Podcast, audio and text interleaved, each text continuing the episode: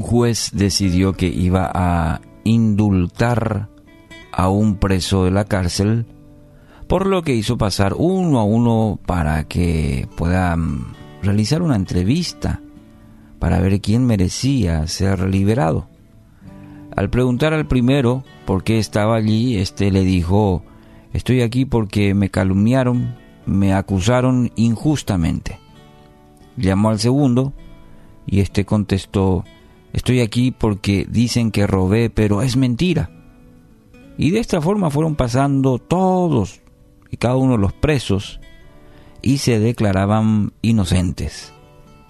Hasta que llegó el último preso, quien dijo, estoy aquí porque maté a un hombre. Hirió a mi familia y perdí el control y, por eso lo maté. Pero hoy me doy cuenta de que lo que hice estuvo, estuvo mal y estoy muy arrepentido. El juez se levantó y dijo, voy a liberar a este último preso.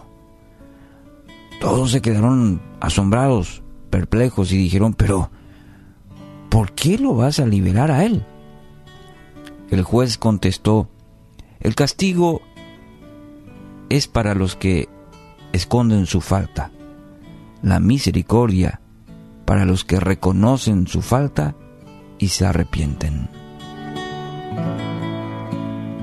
Proverbios 28:13 El que encubre sus pecados no prosperará, mas el que los confiesa y se aparta alcanzará misericordia. Qué lindo texto. Desafiante. Bueno, y con esta ilustración reflexionar en lo siguiente. Bajo la excusa de que, bueno, todos luego cometemos errores.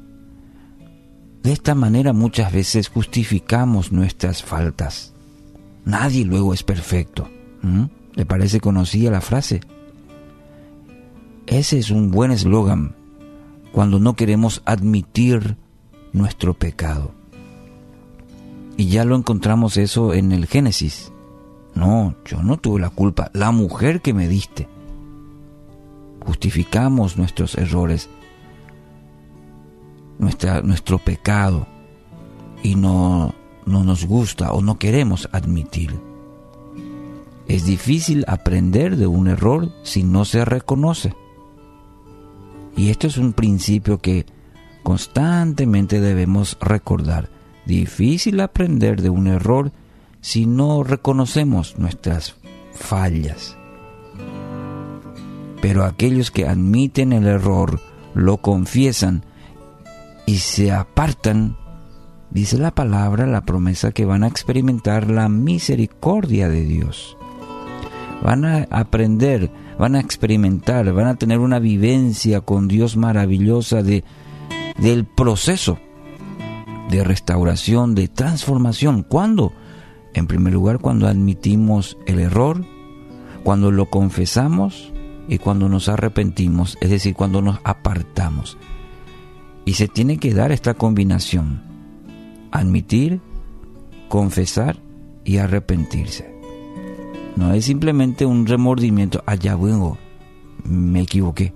Tiene que haber una confesión y tiene que haber un arrepentimiento, es decir, cambio, apartar, dejar.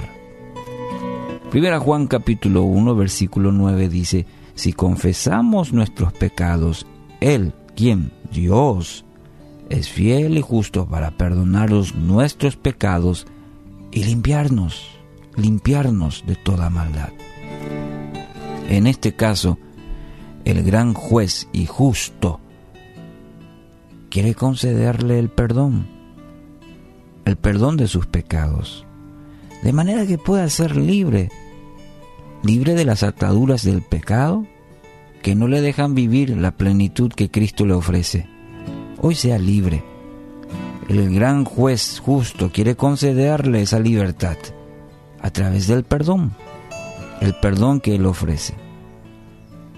Eh, su parte, recuerdo una vez más, es admitir el error, confesar arrepentirse y sea libre de las ataduras del pecado y de esa manera tener una plena, profunda relación con Él que le permita vivir bajo el propósito, la voluntad que Él tiene para su vida, que dice su palabra que para usted es buena, es agradable y es perfecta. Hoy es día de gracia, reciba el perdón de Dios. La misericordia que libera es esta. Así que hoy sea libre. Y el primer paso que debe dar es confesar y arrepentirse.